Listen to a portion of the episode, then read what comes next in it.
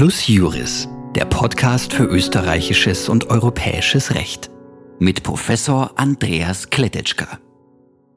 Herzlich willkommen zur dritten Folge von Plus Juris. Unser heutiges Thema sind die Streuschäden und die EU-Sammelklage. Ich werde die heutige Folge alleine bestreiten. Das hat im Wesentlichen zwei Gründe. Der eine ist ein ganz praktischer. In den Weihnachtsferien sind Interviewgäste rar gesät.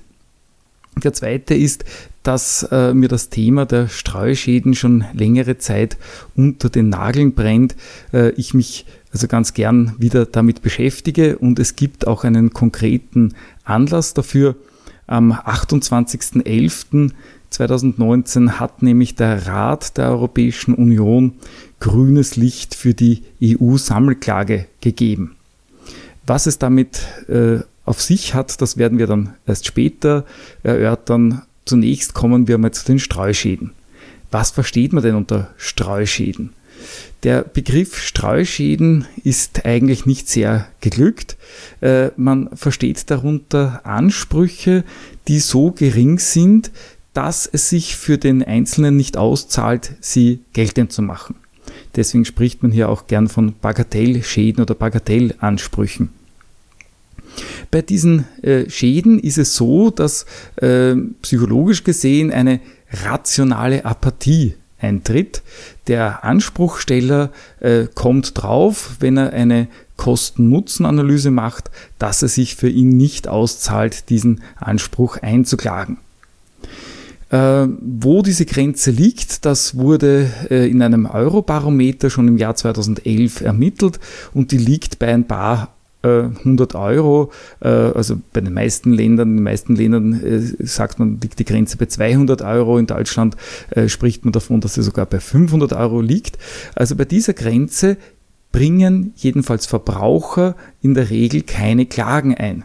Der Grund dafür ist, wie gesagt, die äh, rationale Apathie, äh, die aus einer Kosten-Nutzen-Analyse folgt.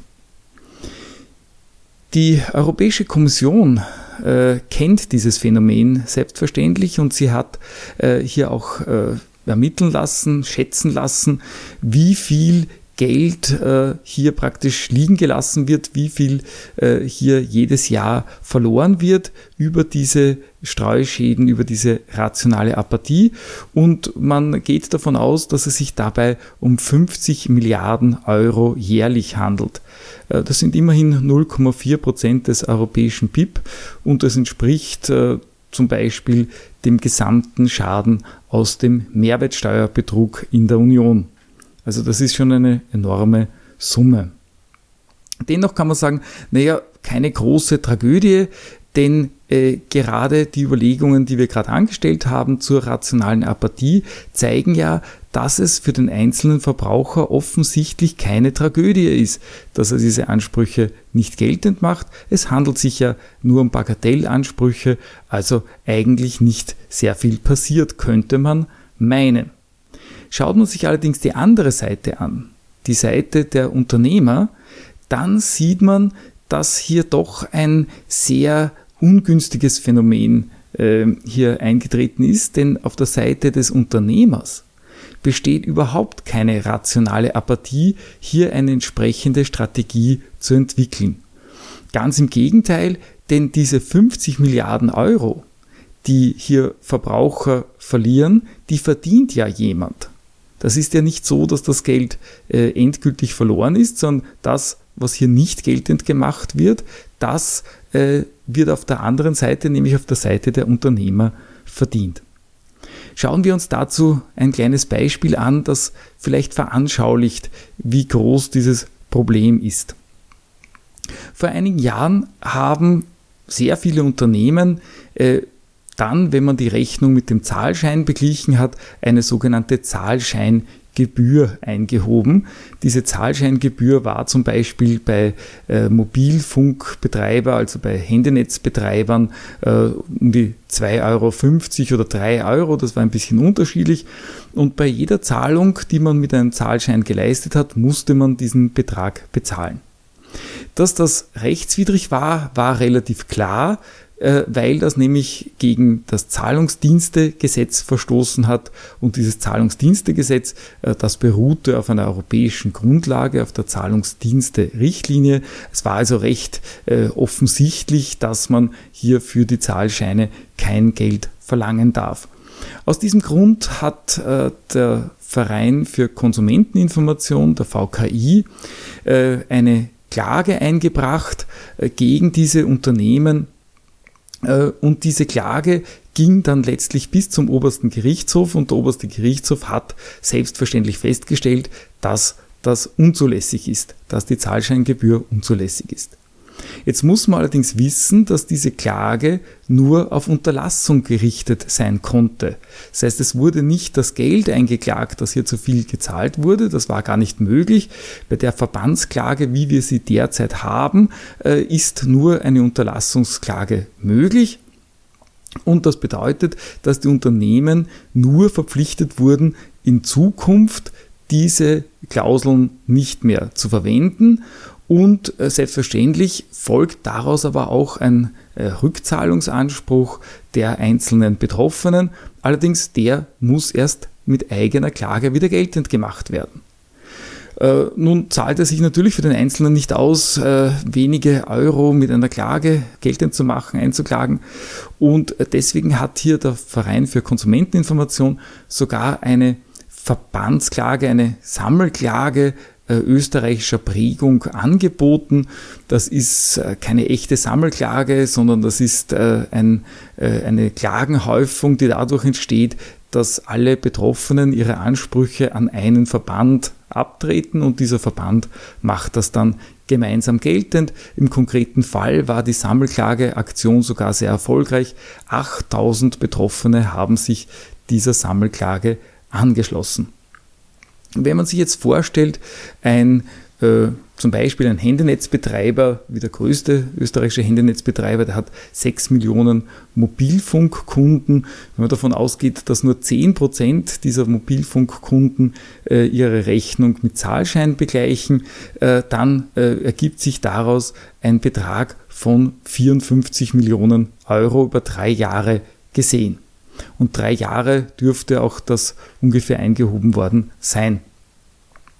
Äh, diese 54 Millionen, äh, die hat der Unternehmer mal verdient. Jetzt kommt die Sammelklage bei diesen 8000 äh, Personen, die sich angeschlossen haben. Da beträgt die, der geltend gemachte Anspruch, wenn wir davon ausgehen, dass alle diese Klagen gegen den einen Betreiber gerichtet wurden, was selbstverständlich nicht der Fall ist, nur ungefähr 800.000 ähm, Euro. Wenn man jetzt die Kosten noch dazu nimmt, können hier auch eine Million rauskommen. Das bedeutet allerdings, dass das Unternehmen äh, 53 Millionen Euro mit dieser Aktion verdient hat und diese 53 Millionen Euro tatsächlich dem Unternehmen verbleiben. Auch das könnte man noch irgendwie hinnehmen und kann man sagen, naja gut, wenn hier äh, die Verbraucher nicht willens sind, ihre Ansprüche geltend zu machen, so ist das ja ihr Problem. Schwierig, wirklich schwierig wird es allerdings, wenn man sich die Seite der redlichen Unternehmer anschaut. Was äh, bedeutet das für einen Unternehmer, der diese Praxis nicht wählt? Das bedeutet für den, dass er natürlich diese ungefähr 53 Millionen Euro weniger Gewinn macht in drei Jahren. Und äh, das bedeutet, dass er bei einem kompetitiven Markt äh, seine Preise höher ansetzen muss als die Unternehmer, die diese Praktiken gewählt haben und dass er unter Umständen vom Markt gedrängt wird. Das heißt, wenn er am Markt bleiben will, dann muss er eigentlich dasselbe tun wie alle anderen. Und deswegen kann man hier mit Fug und Recht sagen, dass das Recht dazu zwingt, sich rechtswidrig zu verhalten. Man spricht hier von dysfunktionaler Verhaltenssteuerung, einer Verhaltenssteuerung durch das Recht, das genau zum Gegenteil führt äh, als das, was das Recht sich eigentlich wünscht und was der Gesetzgeber sich gewünscht hat. Was kann man nun tun, um diese dysfunktionale Verhaltenssteuerung äh, zu beseitigen, um ihr entgegenzuwirken? Naja, äh, das Entscheidende wäre hier, dass man natürlich den Gewinn vollständig abschöpft, dass sich das rechtswidrige Verhalten nicht auszahlt. Und auch das ist äh, natürlich schon seit langem bekannt. Schon vor über zehn Jahren hat das deutsche Justizministerium auf seiner Homepage äh, den Satz veröffentlicht, ein solches Geschäftsmodell darf sich nicht rentieren, das darf sich nicht auszahlen. Ähm, Jetzt meint man, wenn das ohnehin bekannt ist, dann werden ja wohl bald äh, Akte dagegen gesetzt werden. Äh, der Weg dorthin, dass jetzt tatsächlich äh, diese Gewinne abgeschöpft werden, ist allerdings ein langer. Äh, zunächst gab es mehrere Versuche auf EU-Ebene. Im Jahr 2013 wurde die ADR-Richtlinie beschlossen. Mit der ADR-Richtlinie, das ist eine Richtlinie zur alternativen Streitbeilegung, hat man Ombudsstellen geschaffen. Ein nicht sehr wirkungsvolles Instrument, wie man sich vorstellen kann.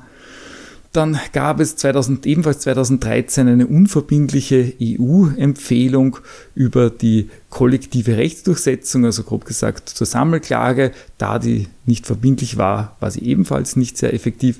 Und erst im Jahr 2018 hat die Kommission einen New Deal for Consumers beschlossen. Und äh, da hat man nun eine Verbandsklage vorgesehen, aber anders als die Verbandsklage, die es derzeit schon gibt, ist diese Verbandsklage nicht nur auf Unterlassung gerichtet, sondern auch auf Schadenersatz, Preisminderung, Auflösung des Vertrages, also auch auf äh, sehr effektive Mittel. Und nun, wie äh, zu Beginn schon erwähnt, hat am 28. November der Europäische Rat für diese Richtlinie grünes Licht gegeben. Er hat sie maßgebend abgeändert, aber im Wesentlichen, im Kern hat er ihr zugestimmt. Was ist nun Inhalt dieser neuen Verbandsklage, die man äh, zu Recht als EU-Sammelklage bezeichnen kann? Zunächst, wie schon gesagt, es kann nicht nur auf Unterlassung, sondern auch auf Schadenersatz geklagt werden und auf anderes, Preisminderung und so weiter. Zweitens, es gibt Beweiserleichterungen in dieser äh, Richtlinie, vor allem auch für Folgeprozesse. Äh, wenn einmal festgestellt wird, dass hier ein äh, Verstoß vorliegt, dann können auch in weiteren Verfahren sich Verbraucher darauf stützen. Allerdings können sich immer wieder nur Verbraucher auf diese neue Sammelklage stützen. Unternehmern steht das nicht zur Verfügung und auch nicht alle Verbraucherrechte fallen hier darunter, sondern es gibt einen Anhang 1 und in diesem Anhang 1 dieses Richtlinienentwurfs sind äh, um die 60 europäische Rechtsakte genannt.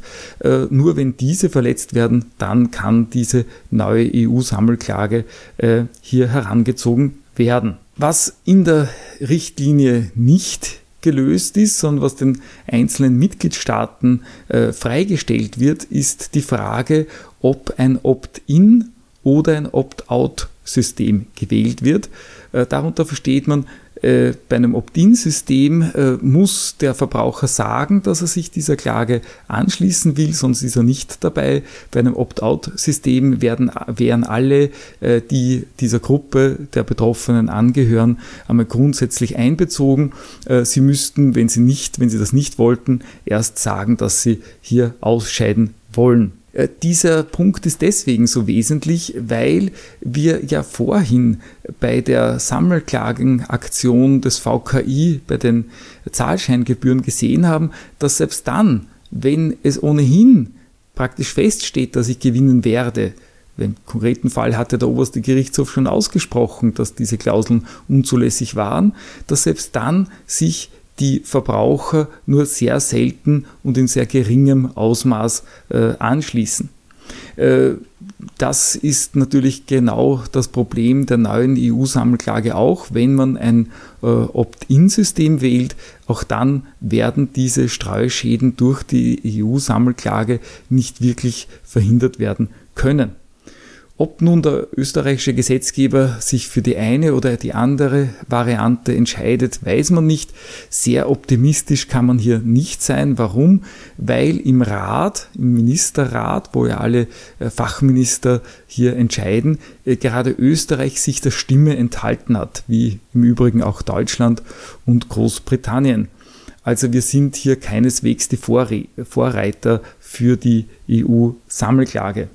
Ob sich also für die Streuschäden auf, aufgrund der EU-Sammelklage was ändert wird, ist gerade wegen dieser äh, ungeklärten Opt-in, Opt-out-Frage äh, durchaus nicht sicher. Was könnte man sonst noch tun? Naja, in Deutschland äh, gibt es im Gesetz äh, gegen den unlauteren Wettbewerb, im UWG, in dem deutschen UWG gibt es den Paragraph 10 UWG, der eine Gewinnabschöpfung vorsieht. Hier können also Konkurrenten, Mitbewerber können hier äh, den Gewinn äh, äh, abschöpfen lassen. Äh, das klingt auf den ersten Blick gut, ist aber auch gar nicht so gut, wie es scheint, weil es nicht wirklich der Konkurrent kann, sondern es braucht wieder einen Verband dazu, um das geltend zu machen. Und das Zweite ist, das Geld kommt dann nicht den Mitbewerbern zugute, sondern dem Staat, dem Bund.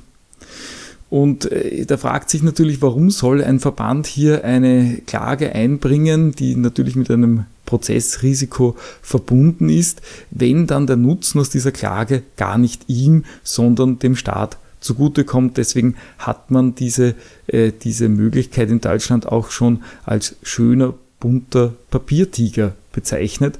Aber wir haben nicht einmal diesen Papiertiger. In Österreich wurde das diskutiert, äh, aber eine Gewinnabschöpfung gibt es im UWG, im österreichischen UWG nicht. Das müsste auf jeden Fall kommen und das sollte äh, auch besser ausgestaltet werden, als es in Deutschland ist. In Teilbereichen gibt es schon ein echtes Private Enforcement. Was versteht man unter Private Enforcement? Da steckt die Idee dahinter, dass aus Eigennutz Gemeinnutz werden kann, wenn man den Einzelnen die Möglichkeit gibt, das Recht durchsetzen zu lassen. Und das hat man im Kartellrecht gemacht. Das Kartellrecht ist dadurch tatsächlich eine scharfe Waffe geworden und es gibt dort im Schadenersatzrecht äh, eine Beweiserleichterung für den Schaden und äh, das hat man im Jahr 2017 eingeführt und das hat sich tatsächlich schon bewährt. Was zu tun ist, ist klar, es muss der Gewinn abgeschöpft werden. Wenn man keine andere Möglichkeit hat, wenn man nicht mit anderen Mitteln diesen Gewinn abschöpft, dann wäre auch an Punitive Damages zu denken. Punitive Damages, zu Deutsch Strafschadenersatz, das ist ein überkompensatorischer Schadenersatz, wo ich also mehr bekomme, als bei mir an Schaden eingetreten ist, damit ich die entsprechende Verhaltenssteuerung bewirke. In der Europäischen Union gibt es gegen die Punitive Damages allerdings einen, eine sehr breite Front. Das wird abgelehnt. Das wird auch wieder im, Richt, im vorher erwähnten Richtlinienentwurf über die Verbandsklage äh, deutlich gesagt, dass man das nicht haben will. Äh, man hat hier immer den, äh, die Angst, dass amerikanische Verhältnisse Einzug finden könnten. Dem kann ich nicht sehr viel abgewinnen, weil man durch entsprechende Gestaltung hier missbräuchliche Klagsführungen durchaus verhindern könnte. Entscheidend erscheint mir hingegen, dass man äh, die Gewinnabschöpfung zustande bringt, damit sich dieses Geschäftsmodell äh, bei, den, äh, bei diesen Bagatellschäden, bei den Streuschäden eben dann nicht mehr rechnet.